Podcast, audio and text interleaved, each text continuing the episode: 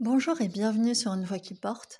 Je suis absolument ravie de te retrouver aujourd'hui ici sur ma chaîne pour te lire un texte que j'ai rédigé et qui s'appelle Le silence, une porte d'accès. Quelle est ta capacité à faire silence? Le supportes-tu? Récemment, j'ai séjourné dans un lieu où il fallait faire silence. En tout cas, dans certaines pièces, dans des saunas, dans des hammams cela fait partie de ce que je recherchais d'ailleurs, comme beaucoup de gens venus là. Dans le silence, j'accède à cet état introspectif qui me permet de nettoyer des charges émotionnelles, évacuer des stress, régénérer mon cerveau, mon système nerveux, explorer mon intériorité, parfois juste penser et solutionner des choses avec une facilité déconcertante. Pour moi, le silence, c'est la fluidité, l'absence d'obstacles externes qui permet de mobiliser des ressources profondes ainsi qu'un merveilleux espace de paix. Je l'aime, je le recherche.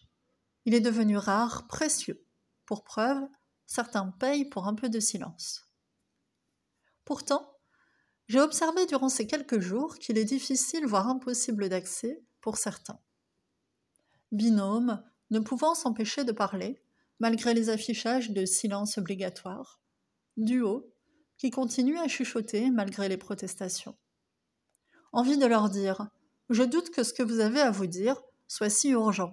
Ou si c'est le cas, vous sortez et vous revenez après. Ce n'est pas le lieu. Personne de tous âges, agitée, remuante.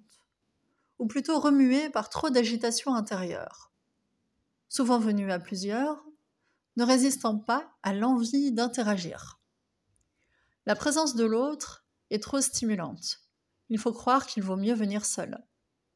Oui, le silence est un vécu solitaire. C'est vrai aussi que l'accès au silence est frustrant. À l'évidence, cela est insupportable pour certains dotés d'une faible tolérance à la frustration. C'est bien de cela qu'il s'agit. Résister aux pulsions, poussant à parler sans cesse, à bouger.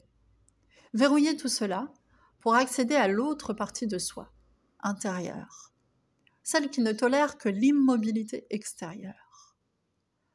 L'accès au silence, le goût du silence, dirais-je même, peut-il faire l'objet d'un apprentissage?